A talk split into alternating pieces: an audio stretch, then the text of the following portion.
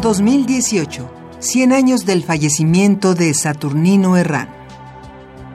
Una afortunada carrera lo hizo creador de unas 200 obras entre dibujos, bocetos, óleos, retratos y estudios de diversos temas.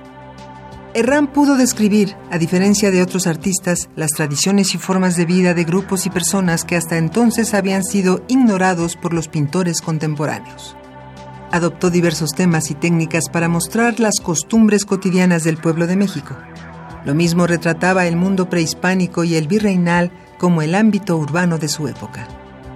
Una precaria salud lo llevó a la muerte a los 31 años, en 1918. Saturnino Herrán, 860 de AM.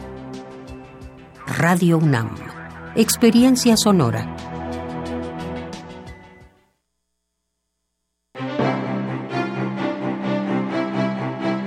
El Centro de la Imagen exhibe la muestra Africaamericanos, integrada por 400 imágenes históricas de destacados archivos, así como producciones contemporáneas de más de 70 reconocidos artistas. La exhibición resalta la riqueza cultural de las comunidades afrodescendientes de 16 países de América Latina,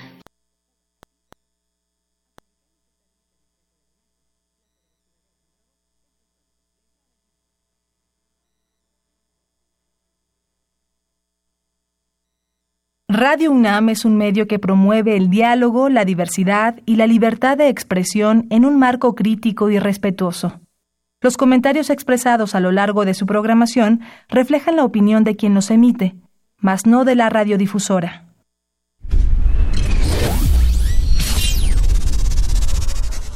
Radio UNAM y la Facultad de Ingeniería presentan Ingeniería en Marcha. Divulgación del conocimiento. Innovaciones tecnológicas. Investigación en ingeniería.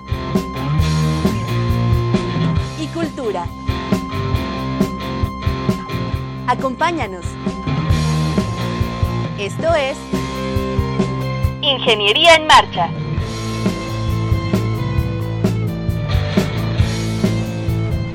Muy buenas tardes, qué bueno que nos escuchan. El día de hoy, martes 27 de noviembre de 2018, es el programa 48 del año, estamos a punto de terminar con este 2018 y pues los invito a que establezcan contacto con nosotros, lo pueden hacer en la eh, vía telefónica el 55 36 89 89 también ahí nos apoya el departamento de hidráulica también lo pueden hacer vía Facebook. Sandra Corona está con los pulgares listos aquí atrás de su teléfono. ¿Cómo está Sandra? Muy bien, Rodrigo. ¿Qué tal todos? Ella está lista para tener a todos sus comentarios. Y también lo pueden hacer en, en la página www.enmarcha.unam.mx. Ahí van a encontrar este programa y los anteriores los pueden descargar en formato podcast. Hoy vamos a hablar eh, de un tema pues muy importante que nos ocupa a todos, el Día Internacional de la Eliminación de la Violencia contra la Mujer. Eh, se conmemora cada 25 de noviembre y bueno, es un tema de actualidad que efectivamente todos tenemos eh, eh, que estar involucrados.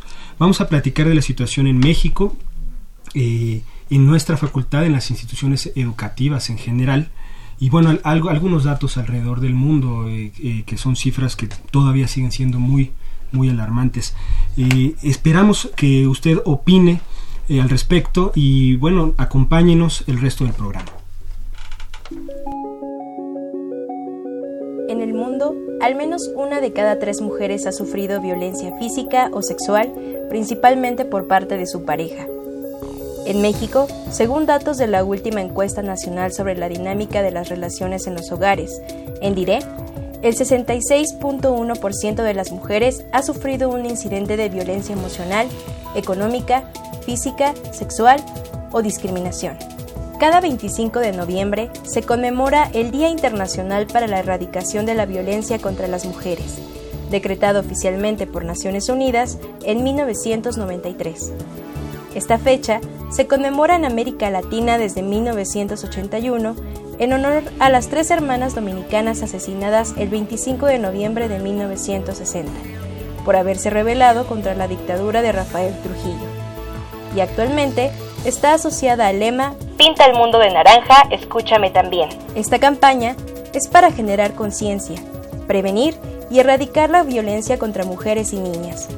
Es una invitación a toda la sociedad civil para sumarnos a un movimiento de solidaridad, celebrar y promover los derechos humanos, escuchar y honrar las voces de sobrevivientes, luchar contra las formas de violencia arraigadas y poner fin al silencio y la impunidad.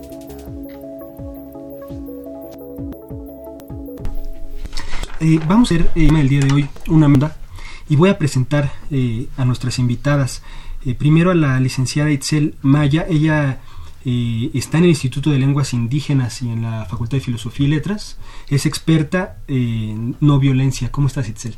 Muy bien, gracias. ¿Y tú? Bienvenida. Muy bien, muy bien. Muy contento de hacer esta mesa el día de hoy. También nos acompaña la doctora Antígona Segura Peralta. Antígona, ¿cómo estás? Hola, ¿qué tal? Buenos eh, días. ella es investigadora del Instituto de Ciencias Nucleares eh, de la UNAM eh, y nos acompañan dos profesoras muy destacadas de nuestra facultad, la maestra Jackie López Barrientos. ¿Cómo estás, Jackie? Hola, ¿qué tal? Muy bien, muchas gracias. Contento de estar aquí. Gracias por venir a aceptar la invitación. Y la doctora Laura Oropesa Ramos. ¿Cómo estás, Laura? Hola, muy bien, gracias, Rodrigo. Gracias por la invitación. No, no al contrario, gracias por aceptar. Ya han estado aquí en algunas en algunos programas anteriores y vamos a hablar de esto, eh, de todos los temas alrededor de, de, la eliminación de la violencia contra la mujer en particular. Y, y, yo creo que podemos empezar a hablar sobre eh, un tema que nos puede causar duda a todos, que es la equidad. O sea, ¿a qué nos referimos con equidad? Entre hombres y mujeres debe de haber alguna diferencia. ¿Es lo mismo que igualdad? eso puede ser eh, confuso ¿no? Eh, eh, cuando, cuando hablamos del tema. ¿Qué es equidad? Pues yo, yo creo que más bien la diferencia que tenemos que hacer primero es justo que, por ejemplo, la igualdad se entiende como justo tener un...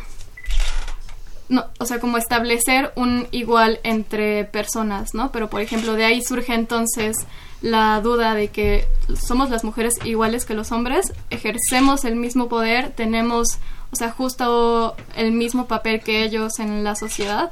Y esto implica también, entonces, decir si sí somos igual que los hombres, o sea, cómo se ejerce entonces esa violencia desde los hombres hacia nosotras, o si nosotras podemos entonces romper esa barrera, ¿no? Entonces, en este sentido, la, la, equidad, lo que, lo que son en términos de, políticas públicas específicamente, que es lo que en donde, en donde más suele causar conflictos, eh, es justamente considerando que en los hechos no hay un sistema de igualdad, en los hechos. ¿En dónde podemos verlo? Pues podemos ver que por primera vez acabamos de tener una Cámara de Diputados eh, eh, con igual número de mujeres que hombres. ¿Somos las mujeres más capaces de hacer política o menos capaces de hacer política que los hombres? No, somos igualmente capaces de hacer política que los hombres, sin embargo no estábamos representadas ahí. Entonces, durante, durante siglos, las leyes fueron hechas por hombres. Entonces, ahora les decimos, bueno, vamos a crear una política de equidad para igualar el piso para romper con todos estos mecanismos que mantuvieron a las mujeres fuera, por ejemplo, de la política, ¿no? en, este caso muy específico que estoy poniendo. Entonces vamos a decir, vamos a obligar una paridad para que ahora que ya las cosas son entonces no necesariamente iguales, porque las mujeres siguen sufriendo un tipo de violencia política muy específica, ¿no? Entonces siguen teniendo, siguen está, están ahí un poco a fuerzas por estas políticas de equidad, sin que todavía se alcance del todo la igualdad, porque las condiciones de igualdad no se han alcanzado. Pero las políticas de equidad permiten por lo menos dar un paso hacia adelante para alcanzar un día condiciones en las cuales todas y todos tengamos las mismas oportunidades. Entonces, eso es, esa, es, la idea. claro. ¿Qué, ¿Qué, ocurrió si tratáramos de remontarnos, eh, pues no sé, yo creo que siglos atrás, ¿no? ¿Qué ocurrió en un principio? ¿Por qué? Porque lo dices muy claramente, ¿no? A lo mejor la política está de alguna forma hecha por los hombres y tal vez para los hombres en, muchas, en muchas condiciones. Y no solo la política, podemos hablar de muchos campos, ¿no? A lo mejor la, ciencia, la ingeniería. y ha habido algo pues, que es evidentemente no se puede negar, desigual. ¿Qué ocurrió? O sea, ¿por qué se dio ese, este escenario que ahora tenemos que, que invertir tanto esfuerzo en revertir? Pues no sé. Es que, o sea, la historia siempre ha sido contada por hombres, para hombres, desde la visión de los hombres, ¿no? Y, eso lo dice mucho una feminista que se llama Gerda Lerner en su libro Historia del Patriarcado. Sí. O sea, que justo desde que se creó la sociedad, la sociedad ha sido patriarcal, siempre. ¿no? Hay casos en los que se ha dicho que puede que haya sociedades matriarcales, pero que en realidad nunca han trascendido, ¿no?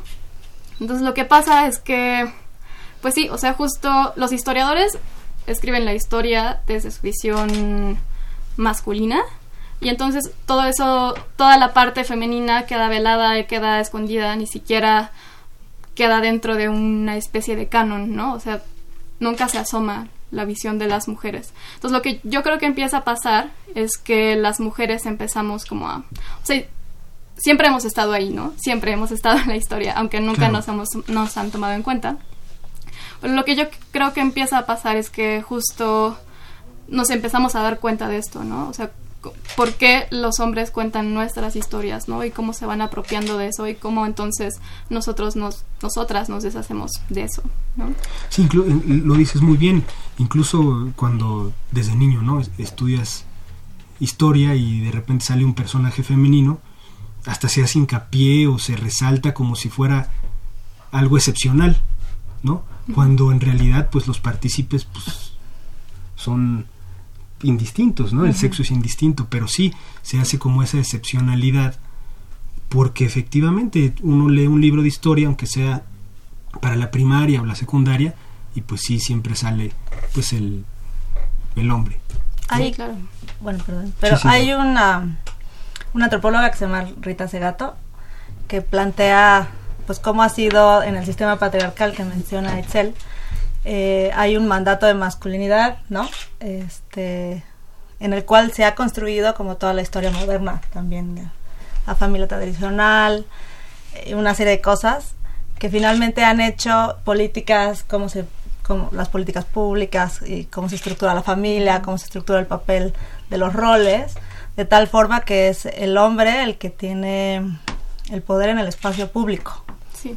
Y las mujeres han sido o hemos sido relegadas o habíamos sido relegadas, y todavía ocurre, al espacio privado, ¿no? Dentro de casa. La casa, sí. Este, entonces, es cómo se ha construido todo el sistema social, educativo, este, alrededor de ese mandato de masculinidad y que es la base de la construcción del sistema patriarcal.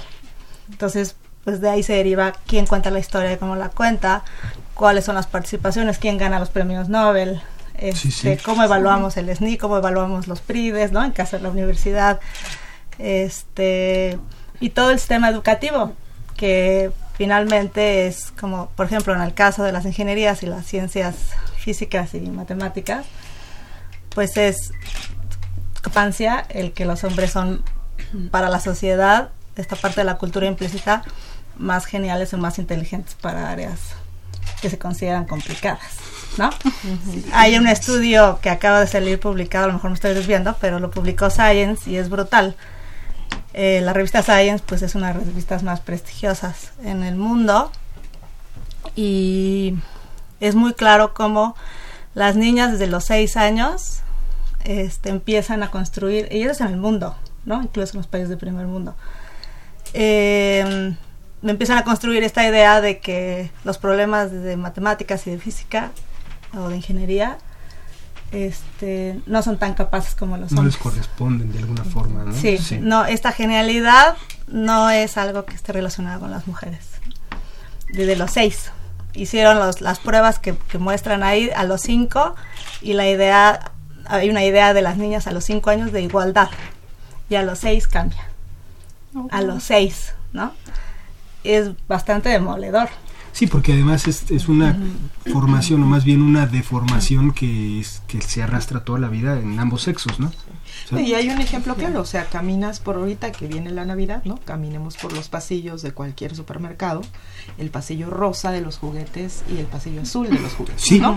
Sí, sí, sí. podemos ver este pasillo azul este, lleno de cosas para construir o para destruir, ¿no? Armas y cosas así. Y luego el otro lado son cosas de servicio, es para servir a otras personas. Y, no solo en el supermercado, ¿eh? me llamó mucho la atención el otro día justo de este tema en una librería que uno dice, bueno, pues como que hay gente ah, con cultura, con preparación y tienen juguetes digamos como educativos y está separado de los niños y las niñas y los niños pues el telescopio la lupa, el ego, el ego, exacto, cosas mecánicas, herramientas, y, separado completamente del otro lado de la puerta estaba lo que se supone que era para niñas, que era como un juego de té o algo para este pintar vestidos, cosas así. es que en este patriarcado el mandato de la masculinidad es tú tienes que tener el poder, el control, proveer, ser como el,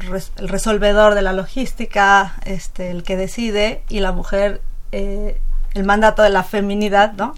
Es la protección, el cuidado este, de la crianza y la sumisión. La sumisión, ¿no? Entonces, Yo creo que también en ese sentido algo que hemos visto a través de la historia y a lo largo de muchos años, que hay diferentes presencias femeninas a lo largo de muchos siglos en diferentes sectores tratando de trabajar por esa presencia eh, de las mujeres en diferentes tenores porque igual está en la medicina, en la ingeniería, en las matemáticas, en el humanismo mismo, ¿no? Eh, la parte de las letras. Eh, y a lo largo de, los siglos se ha ido dando. Ha habido muchas luchas que se han presentado y que no solamente por mujeres, también hombres valientes que se han dado cuenta que, que, somos iguales, somos iguales en el sentido que tenemos las mismas capacidades, eh, las mismas eh, características de interés por salir adelante, por investigar, por innovar, por desarrollar, por crear, y que en ese sentido eh, mucho nos compete a nosotros en nuestra actualidad trabajar todavía más fuerte para que efectivamente se note que está nuestra presencia, que estamos haciendo cosas, que desarrollamos y que nosotras mismas, desde nuestras trincheras en el espacio en el que nos movemos, debemos impulsar a las jóvenes a que se den cuenta que sí se vale hacer y crear y desarrollar y salir al mundo a decir aquí estoy, sin importar si somos hombres o somos mujeres. ¿no?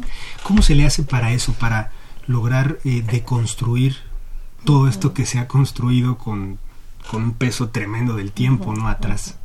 ¿Qué pues se debe de hacer? ¿Qué es ¿Cuál es el camino que debemos de seguir?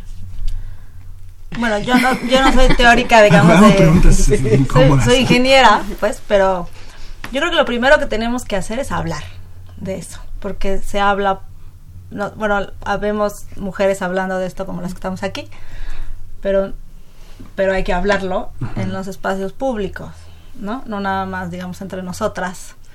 Este, y reconocer, eh, si no se reconoce esa diferencia y esa discriminación, en el que, por ejemplo, la carrera, la carrera en general de la vida, pero la carrera también académica no es pareja, no hay un piso parejo, como decía Antígona, ¿no? Entonces, si no lo reconocemos en primera instancia, es muy difícil este, tratar de revertirlo. Hay una, desde mi punto de vista, hay un, como una tendencia a querer reconocer incluso de parte de las mismas mujeres que ha sido discriminada en mayor o menor medida, pero esa discriminación existe en todo el mundo. Y en México, pues es uno de los países donde hay mayor violencia y discriminación contra las mujeres. Entonces, pensar que, por ejemplo, en la universidad eso no existe es pues, es una negación, Entonces, de entrada hay que hablar de eso. Y pues en la universidad sí tenemos, o sea, somos la Universidad Nacional, es este, la máxima casa de estudios. Y es un ombligo del país, además, es un laboratorio. País. Es una burbuja. Y entonces tenemos, sí tenemos la obligación de empezar a implementar no solo estudios y análisis, sino cómo le vamos a hacer políticas públicas o políticas educativas, políticas académicas, políticas institucionales que protejan al estudiantado, protejan al personal académico, protejan a las trabajadoras y permitan ir construyendo esas políticas reales de equidad para poder llegar al ideal que sería la igualdad, ¿no? Sí. en ese sentido, fíjate que, que, ahorita que hablas de, de, construir y en la UNAM, eh, revisando precisamente nuestra página de, de, la UNAM, pues hay un área, ¿no? Que habla de la equidad en la UNAM y se da a conocer que la UNAM reconoce la importancia de la igualdad de género para la construcción de una sociedad más democrática y con esa convicción decide establecer acciones puntuales a su favor en el Plan de Desarrollo Institucional que se dio a conocer para 2015-2019 y en este marco adhiere a una plataforma de la ONU que es eh, una plataforma de mujeres que dice He for She. Es un movimiento solidario para la igualdad de género. Y la UNAM se adherió a este grupo desde hace pues un par de años, en agosto de 2016. Y tal vez de ahí es que vemos en eh, muchos lugares dentro de nuestra UNAM eh, esta presencia de, de, de pósters y de diferentes tipos de publicidad hablando de la equidad de género. Pero algo que nos falta, creo yo, eh, trabajar es que no puede ser por decreto. Eh, no puede ser eh, como por arte de, de magia de un día para otro. Necesitamos trabajar en ese sentido y como ya lo decía precisamente Laura, que lo reconozcamos, que lo hablemos, así que también eso hace que valoremos más esta invitación para que demos a conocer que habemos mujeres trabajando, que habemos mujeres interesadas por dar a conocer que tenemos diferencias, que queremos adherirnos a estos programas y que tenemos que trabajar en, en esa cultura, culturización de darnos a conocer, de que las mujeres hablemos, que no nos escondamos, porque antes de entrar platicábamos de diferentes casos que nos hemos enterado y que, y que se guardan, eh, como que eh, no es correcto darlos a conocer eh, y por diferentes razones, en diferentes ambientes, en diferentes momentos, se trata de la manera más discreta que sea posible. Pero ¿por qué? ¿Por qué no hablarlo y, tratar de unirnos para salir adelante precisamente en crear estas plataformas que, tanta falta nos hacen, ¿no? y, justamente hablando de las cosas de, que, que está haciendo la UNAM, eh, por ejemplo, de los compromisos que tenía el rector para su plataforma 2015-2019 es promover el reconocimiento de los estudios de género por los sistemas nacionales de evaluación. La UNAM no tiene un posgrado sobre estudios de género. Mm. La tiene la UAM, lo tiene la UACM, no lo tiene la UNAM. Tache para la UNAM.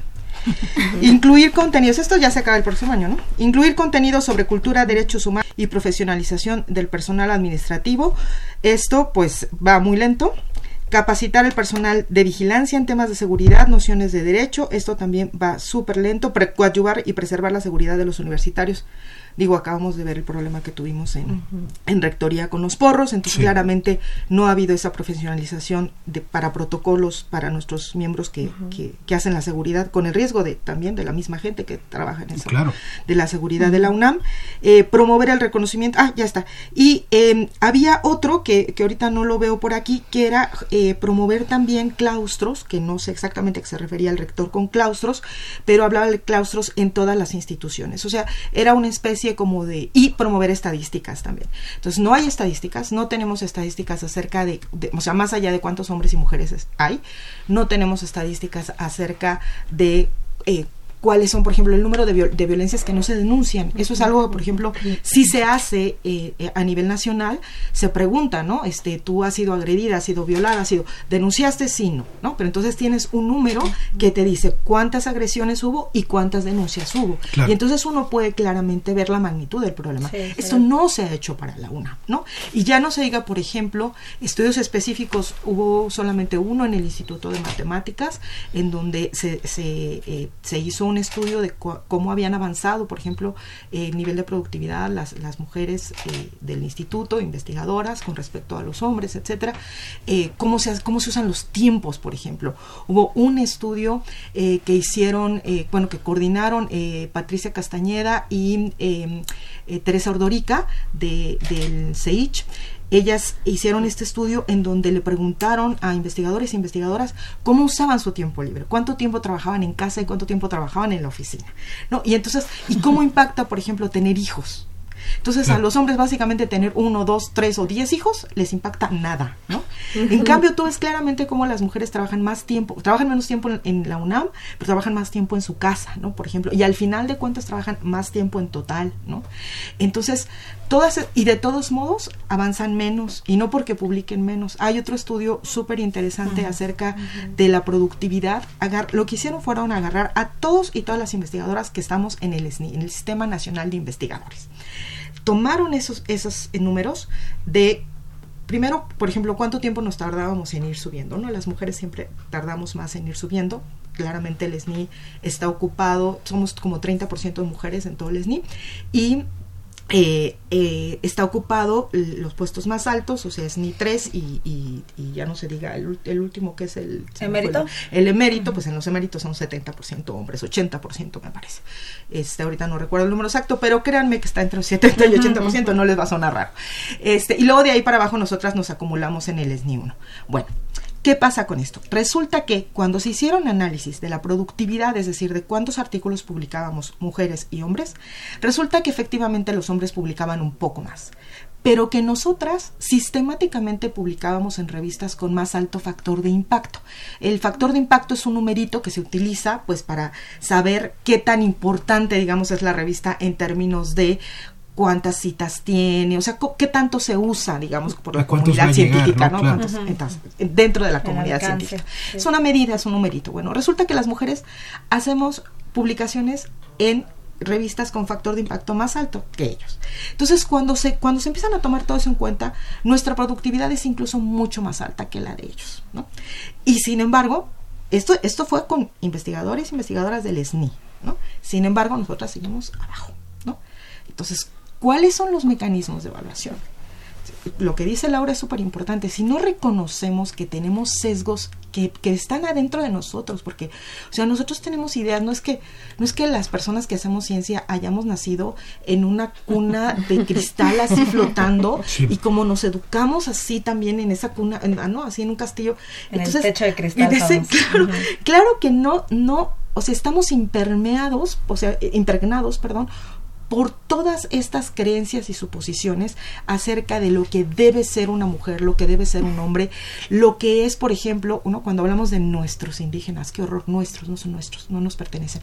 Pero además, e, esta, esta idea fantasiosa que, que tenemos donde, donde estos del pasado eran grandiosos y fantásticos, y, y, todos los que están en el presente, pues esos ya, esos ya son otra cosa, ¿no? Esos ya no son nuestros indígenas maravillosos. Entonces, eh, todas estas ideas que racistas, clasistas, misóginas que tenemos metidas, eh, homófobas, lesbófobas. Que, forman parte del lenguaje, eh, del lenguaje cotidiano. Además, entonces, decir mi muchacha, Dios mío, es la trabajadora del hogar, ni siquiera trabajadora doméstica, porque nótate que doméstico, ¿no?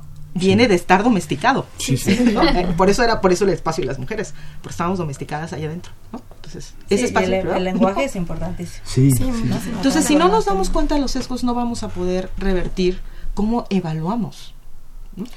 Ayer justo estaba leyendo un estudio que no era, digamos, mexicano, sino de, creo que en Estados Unidos y los sistemas de evaluación, justo lo que comentas. Y era también voluntario, era un estudio en una revista también científica, este, no me acuerdo cuál, que decía que habían hecho una evaluación justo sobre, sobre cómo se evaluaba y cómo afectaban estos sesgos, incluso en evaluadores hombres y mujeres, hacia hombres y mujeres, ¿no? Y entonces habían determinado que había un factor. Si el hombre y la mujer eran evaluados y ninguno de los dos tenía una conexión directa con el comité evaluador, para que las mujeres tuvieran la misma evaluación tenían que producir 2.5 veces más. Ya tremendo. ¿No? Eh, bueno, quiero invitar a la gente que nos está viendo por Facebook, bueno, lo que, los que no nos están viendo, que nos vean en Facebook, Ingeniería en Marcha, nos pueden mandar sus preguntas.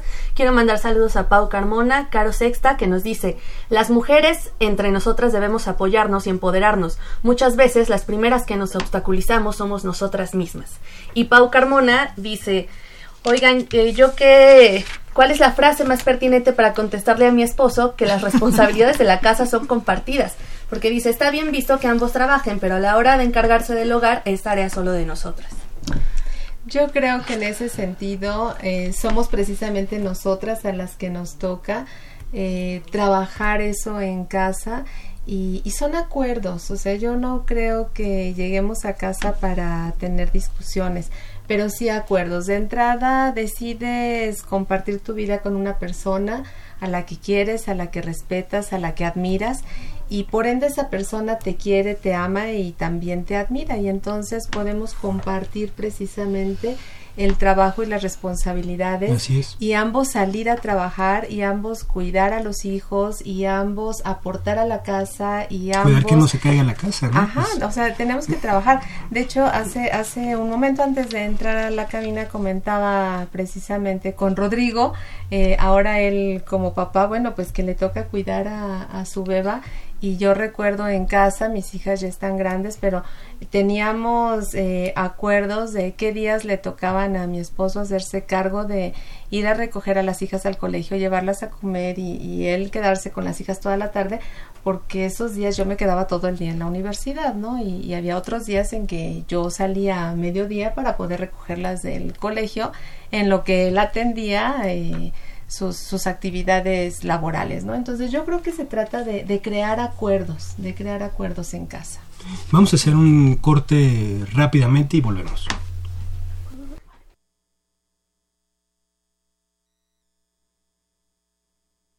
Ingeniería en Marcha. El programa radiofónico de la Facultad de Ingeniería si deseas escuchar el podcast del día de hoy y los de programas anteriores o descargar el manual de autoconstrucción, entra a nuestra página www.enmarcha.unam.mx. Estamos de regreso con ustedes amigos. Agradecemos la llamada de eh, Agustín Mondragón. Él dice, recordemos que el matriarcado surgió en la época de Babilonia en Egipto y en algunos lugares de Asia pero el voraz explotador logró sofusgar a la mujer halagándola por su belleza y no por sus facultades mentales. Y actualmente vemos que en la televisión y en la religión a través de los sentidos externos se le sigue sometiendo como a las famosas Juanitas dice Agustín Mondragón. Eh, estábamos hablando en general de qué hacer para deconstruir pues todo esto que se ha ido acumulando y apilando y acumulando. Eh, ¿Qué nos puedes decir, Itzel? Pues justo también quería retomar lo que estaba diciendo Laura. Sí. Que nombrar las cosas es importante. Si no nombramos las cosas no existen, ¿no? Sí. Entonces de ahí también que cómo funcionamos y cómo nos hacemos presentes las mujeres en el espacio público, ¿no? O sea, por ejemplo, estaba pensando también en un estudio que hizo la Dirección de Servicios Generales y Movilidad, a quienes agradezco la invitación. Hicieron un estudio de ingeniería de tránsito del, desde la Facultad de Odontología, Medicina y hacia el Camino Verde, de cuántas mujeres pasan a distintas horas en CEU, ¿no? Entonces, y obviamente se ve menos reflejada la presencia femenina en horas más altas en la noche, ¿no? O sea, justo ¿por qué? Porque responde a una ola de violencia, ¿no? Las mujeres somos relegadas del espacio público justo porque nos violentan en el espacio público y también en el espacio privado, ¿no? Pero de ahí surge, ¿no? Entonces, ¿cómo recuperar también justo nuestros espacios y nuestros espacios en la universidad, ¿no? O sea, ¿cómo nos empezamos a cuestionar eso? Y cómo los estudiantes respondemos a eso y cómo la universidad responde a justo a estas cuestiones, ¿no? O sea, lo que ha estado pasando con con los acosos, ¿no? Y con toda la violencia por no decir eh, de género sexual, sino yo a mí me gustaría nombrar la violencia machista. Entonces, este, ¿cómo responde la universidad a eso, no? O sea, ante las denuncias a distintos maestros de facultades, o sea, como el feminicidio de Lesbi, ¿no? La, la, universidad se tardó muchísimo en responder, ¿no? Y dar una postura frente al feminicidio de Lesbi, ¿no? O sea, entonces... Es muy alarmante, eh, eh, que también había mencionado Antígona. La la universidad es una burbuja, porque la población de la UNAM, digamos que no es la general del país, ¿no? Ya está sesgada.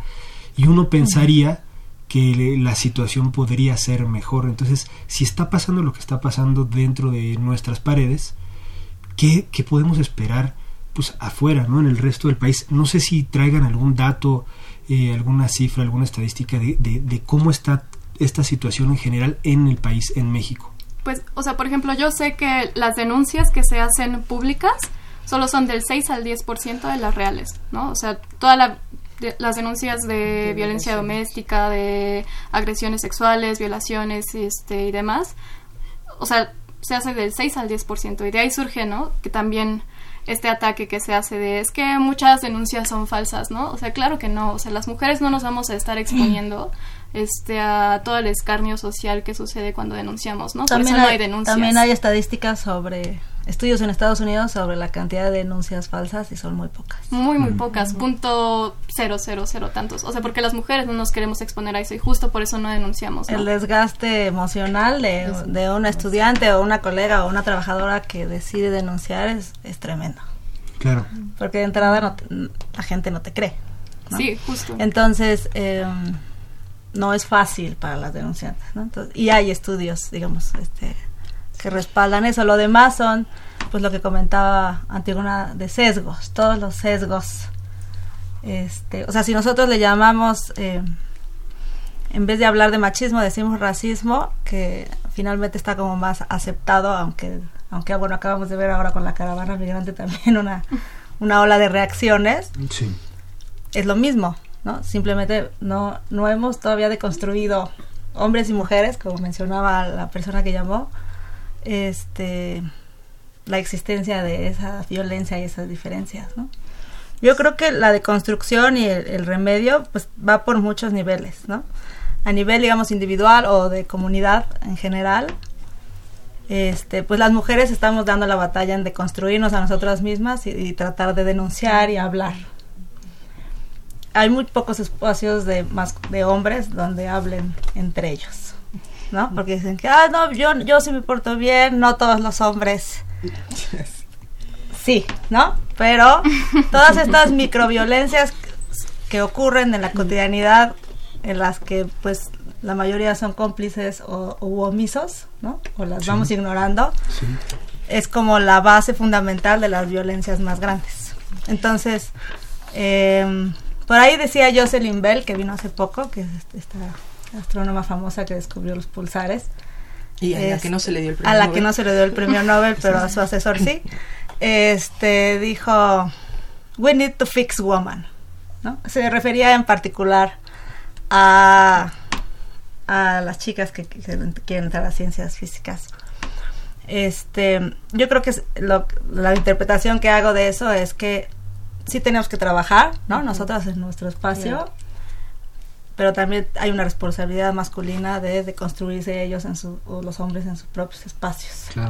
Y a nivel institucional, e, e, es, cierto que existe un marco, que existe una intención ¿no? de la universidad, este, que lo vemos en los letreros y estamos ahora aquí mismo discutiendo en un programa institucional, entonces quiere decir que está habiendo más apertura, pero falta un montón de, de, de políticas, digamos, o lineamientos que realmente aterricen toda esa intención y que no se quede en nada más en un temor de no abrir la caja de Pandora y qué vamos a hacer si, si nos empiezan a acusar por todo y todas estas series de, de sesgos que en la práctica están no permitiendo que, que, haya, por ejemplo, espacios donde las chicas denuncien y sean escuchadas y haya justicia, que también es un derecho, ¿no? Es un derecho humano. Entonces, por ejemplo, yo lo que había pensado es, la UNAM tiene un programa de sensibilidad de género, ¿no? Curso de sensibilidad de género. Bueno, habría que evaluar si el curso de sensibilidad de género es oportuno, pero de entrada, pues todos los y las funcionarias y jefas de, bueno, las funcionarias, y que tengan cargos administrativos de relevancia deberían de tomar un curso de sensibilidad obligatorio, yo lo pondría. Ay, si yo soy más sí, sí, obligatorio. funcionarios públicos que son. Es que a la gente de la UNAM que está en estos puestos se le olvida que son funcionarios públicos y tienen responsabilidades a nivel federal como cualquier otro funcionario público, ¿no? Entonces, como, como han estado protegidos dentro de la UNAM haciendo como en estos pequeños cotos de poder, pues se les olvida que, que, que, que no, no, esto o sea que la UNAM no es una institución este totalmente autónoma, ¿no? O sea, seguimos regidos por, pues, por una serie de leyes, pero lo que sería fundamental que tanto la UNAM como todas las demás instituciones de educación hicieran es que igualaran sus legislaciones a las legislaciones actuales en contra de la discriminación, por ejemplo, y para los derechos humanos.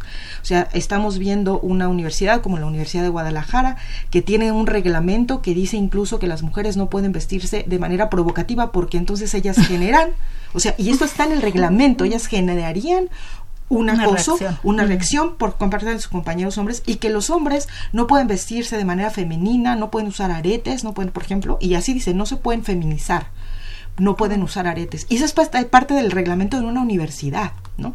Entonces, o cuando, por ejemplo, en falda, eso está en contra de los derechos humanos, ¿no? Pero, pero, pero, ¿cómo vamos a hacer para que esto se revierta? La única manera, en principio, es que la UNAM realmente tenga una legislación acorde a la, la legislación de la UNAM es literalmente decimonónica, o sea, es más, es medieval. O sea, vayan ustedes a leerla y lo que dice, por ejemplo, es que, por ejemplo, no puede haber manifestaciones políticas dentro de la UNAM.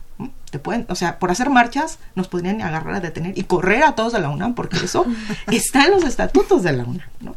Pero no hay un solo o sea, dentro de los estatutos fundamentales de la UNAM, o sea, ahora hay una serie de reglamentos contra la discriminación y reglamentos por la igualdad, pero no está en el, en, en el núcleo corazón, De, la legislación de la UNAM decir aquí no puedes discriminar. Aquí no puedes hacer chistes misóginos. Eso no está dentro. Y como no está dentro, entonces no puede ser considerado para los contratos. Y entonces me contratan a mí como profesora investigadora y yo no estoy obligada a esas cosas, ¿no? Porque yo puedo decir, no, pues yo, yo no violenté la legislación universitaria, miren, ¿no? Yo me he portado bien, aunque les diga a mis estudiantes no falto, no, falto, no, Y entonces, claro, que correr a un profesor o una profesora que sean acosadores o violentadores se convierte en un problema laboral, porque no hay un reglamento dentro de la UNAM que diga tú no puedes acosar a tus alumnos ni a tus alumnas. Entonces, eso, la, la UNAM, o sea, pues este protocolo está pues lindo, ¿no? O sea, está bien, es un primer instrumento, ya lo probamos, pues no está funcionando, no está funcionando porque quienes reciben estas denuncias no están preparados para recibir las denuncias porque no tenemos todavía un cuerpo de, abogados y abogadas especialistas en, temas de género que estén en todas y cada una de las facultades y preparatorias y CHs, porque no tenemos eh, tampoco una legislación universitaria que lo sostenga. ese es el problema, en la UNAM y en todas las universidades. Entonces sigue siendo discrecional. Si una chica del 10%, ¿no? Que menciona Excel, decide denunciar, o un chico la suerte de que alguien razonable lo, la escuche, de que haya alguien razonable y valiente que decida emprender una acción. Y que le crea, ¿no? O sea, porque también que le crea. eso, ¿no? Porque se ponen en duda las denuncias. Y que la y que la ayude es como la, lucha de los derechos. Tú, digamos, como los abogados o la gente que que está, este, por ejemplo, en centros de organizaciones ONGs, tienen que ayudar a las víctimas a construir su caso para que accedan al derecho a la justicia. Sí. ¿No? Entonces, si no tenemos esos mecanismos y reglamentos y bueno, no es mi área ni lo tengo así, digamos, como muy bien estudiado, pero si no están capacitados, digamos, y no hay la intención de revertir estos casos, no vas a acompañar a una víctima este, de manera correcta, de tal forma que construya su caso y acceda a la justicia. Claro. Eh, eh, en la facultad hay un, hay un fenómeno, eh, no sé en otras, pero que llama la atención, que es, a, pesar que en las últimas décadas pues hubo un incremento ¿no? de alumnado, en mujeres alumnas, yo no veo así que sea algo progresivo, sino como que está estancado, no sé qué piensen, no sé si hay algún dato al respecto, pero ese porcentaje que a lo mejor no sé si es un 30 o no, somos, menos. Entre 20 y 30 no, no se ha movido. 20 y 25.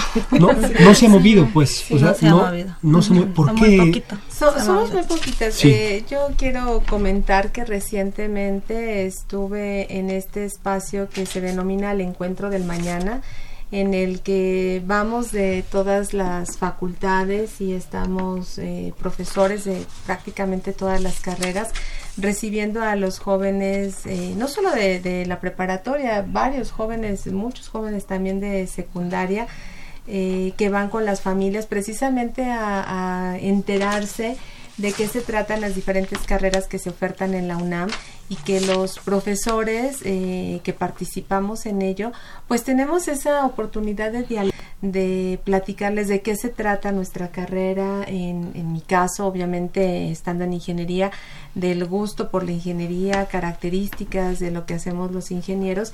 Y, y, estamos ingenieros de todas las carreras, de tal manera que cuando alguien ya tiene una idea como de qué carrera le gustaría, pues en particular es el que da la plática. Y si no, los que estamos ahí asesoramos a, a todos los que llegan. Pero cabe mencionar, y era lo que quería resaltar ahorita, que sí me tocó ver varias familias que cuando iban pasando por ahí y la chica en particular decía, ay, ingeniería, la familia, la mamá, el papá, no sé, la abuelita o los tíos. Te vas a llenar de grasa. ah, no, eso no es para ti, hija, eso no es para ti. eso es de hombres. Y entonces yo sí respingaba y, corría y les decía, oye, no, ven, ven, ven, ven acá. No, señora, también es para las mujeres, mire, véame, yo soy ingeniera. Ay, de veras, pero así de repente. Y entonces ya les empezaba a explicar y, ya eh, al hablar de los gustos, de qué es lo que hacemos, de nuestra pues nuestra afición por las matemáticas, porque tenemos que empezar por los números que nos gusten y de ahí cómo los vamos a utilizar y en dónde los vamos a aplicar para crear cosas en beneficio de la sociedad. Y resolver problemas. Ajá, porque es a lo que nos dedicamos, ¿no? A resolverle problemas a la sociedad y que la sociedad sienta que que el mundo es más lindo y más transparente y nos entera todo lo que está de manera subyacente. Pero muchas familias era no, no porque eso es para hombres.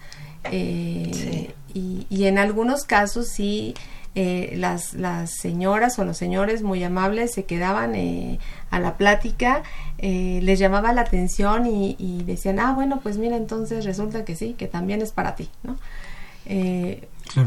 Pero no todos, había gente que dice, no señorita, gracias, gracias, y camínale, camínale, rapidito, por favor.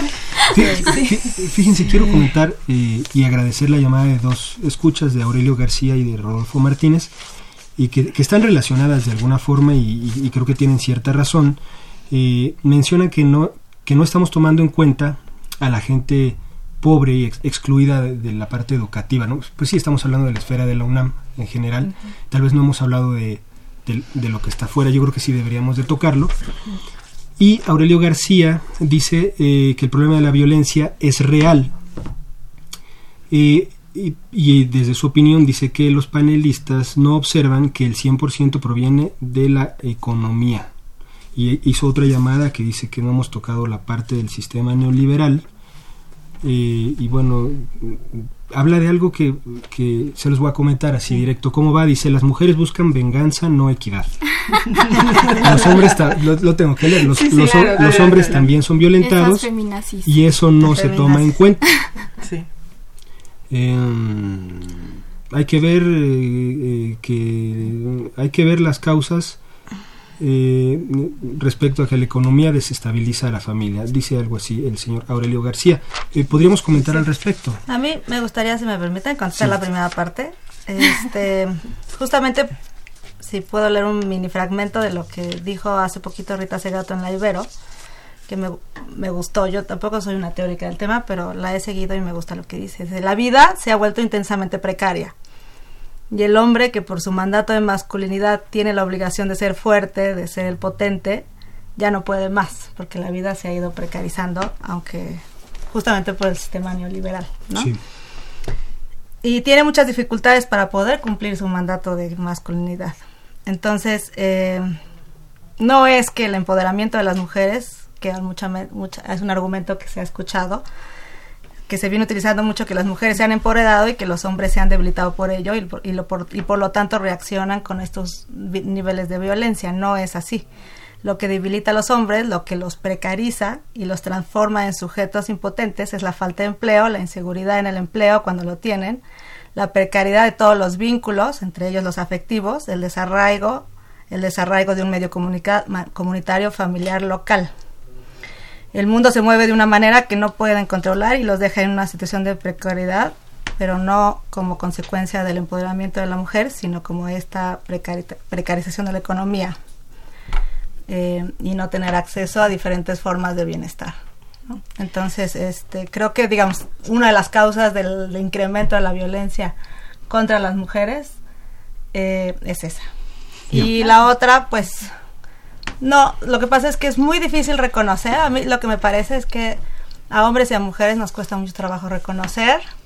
Cuando ves las estadísticas, por ejemplo, del número de niñas abusadas De, de menos de 5 años, es, y que además este tipo de abusos y violencias son en casa o de personas cercanas, no son, no son monstruos que están en la calle con una gabardina, ¿no? Este, como te imaginas un violador, sino que es el tío, el padrastro, el papá o el abuelo. O el encuentras en cualquier espacio, ¿no? Entonces es, muy duro, cuesta mucho trabajo porque es muy doloroso reconocer cómo hemos sido todos partícipes de eso. ¿no? Entonces suena como que lo que la denuncia que estamos haciendo suena como como si nos quisiéramos vengar y ahora que sea al revés, ¿no? Justamente eh, yo creo que rompe, o sea, cuando ponemos este, la, el sistema patriarcal en el centro del problema, ¿no? O sea, lo tenemos que mover de, de ser una orilla al centro del problema de cómo construimos nuestras ideas nuestros sesgos, nuestras políticas, este, lo que decimos y de lo que somos responsables entonces vamos a poder dejar de hacer soluciones que nada más son cosméticas. Vamos a entrar al centro del problema, ¿no? ¿Cómo es el mandato del sistema patriarcal para hombres y mujeres y la violencia que eso genera en diferentes áreas? Por supuesto que en las áreas donde hay extrema pobreza, pues la violencia es brutal.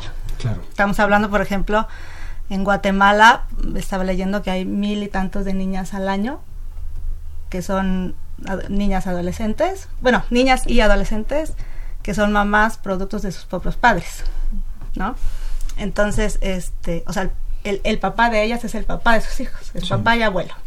Entonces, eh, pues es muy duro reconocer todo esto. Claro. Y cuesta mucho trabajo, pero no hay una venganza para atrás, sino que, o en reversa, porque eso no existe. Esto es como decir que ahora lo que, lo, que la gente negra discrimina a los blancos. O sea, no hay este, discriminación inversa de, manera sistémica, ¿no? Porque hay que, hay que hablar, creo que hay que tener muy claro de que estamos hablando de cosas que ocurren a nivel sistema, es decir, que son estadísticamente representativas. Porque luego dicen, ah, es que hay mujeres violentas, o como decía la compañera que, habló, es que luego las mujeres somos las primeras en atacar. O sea, hay fenómenos que ocurren así y hay casos este, particulares, digamos, pues son datos por ahí aislados, eh, pero no son estadísticamente representativos, ¿no? Que estén, digamos, eh, respaldados por estudios científicos, eh, científicos sociales. Es, es, muy, o sea, el 95% este, de los crímenes violentos a nivel mundial, estadísticas de la ONU, los cometen hombres. las violaciones, el 80% las cometen hombres. Quienes están violando a niños y niñas son hombres. Entonces, el enemigo obviamente no somos las feministas. Sí, claro. y, también yo creo que cabe mencionar que en, en estas llamadas que escuchamos ahorita, eh, habemos una gran diversidad. Eh, en tiempos pasados probablemente era el clásico que ya se comentaba anteriormente, esa estructura de la familia y que no te podías salir de esa estructura porque la familia era la mamá, el papá y entonces los niños. Y recientemente eh, pues hemos aprendido a darnos cuenta que habemos muy diferentes tipos de familias. Habemos familias que sí somos muy tradicionales y muy clásicas en ese contexto de, de papá, la mamá y los niños, pero hay familias donde solamente existe la mamá, son madres solteras que, que tienen toda una, una familia formada, hay familias del mismo género, eh, los padres, y son padres o son madres eh, que tienen a cargo una familia y que todos por igual tenemos derechos, derechos para salir a trabajar, para desarrollarnos, para tener oportunidades diversas en la vida, eh, hablando inclusive de los estudios, por supuesto, del trabajo que nos permita ejercer los conocimientos que hemos adquirido en las formaciones educacionales que hayamos tenido. Y eso es lo que estamos buscando, que no sea un solo sesgo y que no sea solamente en una línea, sino que se aprenda a reconocer y a valorar las diferencias que existen y que hombres y mujeres tenemos las mismas, las mismas eh, oportunidades para salir adelante. Eh, el tiempo se nos está acabando, pero eh, quiero a lo mejor hacerles una última parte del programa con esta pregunta, ¿no? ¿qué, ¿qué, se ha logrado? ¿Qué se ha avanzado? Eh, ¿Es significativo ese avance? Evidentemente no estamos ni cerca de lo que debería el deber, el deber ser, ¿no? Pero ¿qué se ha logrado en, eh, pues en esta lucha con, eh, con, cambios en políticas, en marco institucional, pero también en la práctica, ¿no? Porque a veces hasta, hasta eh, no sé, no sé cómo llamarle aburrido resulta hablar solo de, de que debe estar por escrito, que debe de estar en un artículo, que debe estar en una ley o en una constitución, y vemos que en la realidad, en el día a día, en el, en el aula, en el pasillo, en la reja de la UNAM y afuera de ella, no, no pasa demasiado, ¿no? Entonces, ¿qué, qué se ha avanzado? pues no sé, o sea, justo quería recalcar también que, o sea, vivimos en un sistema sí neoliberal, sí capitalista, pero sí también patriarcal, ¿no? Y que ha existido desde siempre, siempre, siempre. Entonces, o sea, desde ahí también se nos van agregando categorías que nos van como, no sé, hundiendo justo en este mismo estrato social, ¿no? O sea, mujer, vas más abajo, ¿no? Mujer lesbiana, vas más abajo. Mujer lesbiana indígena, vas más abajo, abajo, abajo, ¿no? Entonces, o sea, cómo estas sustratos sociales se empiezan a destruir, ¿no? Y yo creo que justo, o sea, lo que se ha estado haciendo, o sea, en cuanto a movimientos feministas, en cuanto a, no sé, organizaciones civiles, ¿no? O sea, como la lucha contra el, o sea, a favor del aborto, ¿no? y justo también cómo se nos ha reconocido los derechos a las personas LGBT, ¿no? O sea, yo, por ejemplo, yo sé que puedo salir de la mano de mi pareja sin que me sea cuestionada y sé que tengo derechos y sé qué puedo hacer si sufro un ataque homofóbico, ¿no?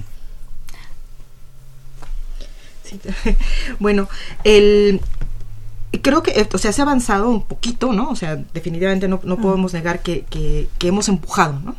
Y pero hemos empujado porque hemos estado ahí exigiendo. O sea, no, no, no nos han regalado nada. Mm. Entonces tenemos que seguir exigiendo para que hasta que hasta que podamos tener efectivamente en todos los niveles los, primero los instrumentos legales para defendernos y después que haya un cambio real en la conceptualización de lo que es la mujer en la sociedad. Entonces, efectivamente, pues esta es una sociedad este, en donde la economía es muy importante, hablando de economía, pues la economía neoliberal, de hecho, está, está basada en el trabajo gratuito de las mujeres, ¿no? Entonces, porque pues el, nuestro trabajo en el hogar, el que hacemos gratuito, equivale al 25% del PIB, del, del, del Producto eh, Interno eh, bruto. de México. O sea, ese es el tamaño de lo que producimos que no nos pagan. Y las trabajadoras laborales son las únicas que no están consideradas en la Ley Federal del Trabajo. Exactamente. Las, trabajadoras del hogar. Sin, entonces, ningún tipo de figura de Son las únicas, la única Entonces, imagínense, entonces estamos hablando de que efectivamente, o sea, hay aquí todo una, un, un, un juego entre la economía, las estructuras sociales, que, que mantienen, o sea, primero que a las que les conviene que nosotras hagamos un trabajo gratuito. ¿Y cómo, cómo vamos a hacer un trabajo gratuito? Convenciéndonos a nosotras de que nosotras nacimos para servir. Esa es la, entonces, en la medida en que pensemos que aquí todos podemos servir porque los hombres también pueden cocinar y cuidar hijos e hijas y porque también pueden hacer sus cosas por sí mismos, pues son perfectamente capaces, no son inútiles, ¿no? Lo pueden hacer perfectamente y que nosotras pues también podemos trabajar en los ámbitos que se han considerado masculinos y que no lo son, nomás lo son por decreto porque ellos dicen que lo son, pero no es cierto, ¿no? Entonces creo que esto es esto pues es seguir seguir exigiendo no quitar el dedo del renglón y eh, desde leyes hasta, hasta las conductas del día a día. Todo. Muy bien. Pues se nos acabó el tiempo, desafortunadamente, nos, nos faltó muchísimo que comentar, pero bueno, eh, les agradezco muchísimo Itzel, Antígona, Jackie y Laura. Eh, no nos vamos sin antes despedirnos del equipo de trabajo de Ingeniería en Marcha, en la producción Pedro Mateos, en las redes sociales Sandra Corona, en la coordinación de comunicación está María Eugenia Fernández, en la página web José Luis Camacho y en los controles técnicos Socorro Montes. Continúen disfrutando de la programación musical que Radio UNAM tiene para ustedes. Hasta pronto. Radio UNAM y la Facultad de Ingeniería presentaron Ingeniería en Marcha. Divulgación del conocimiento. Innovaciones tecnológicas. Investigación en ingeniería. Y cultura. Ingeniería en Marcha.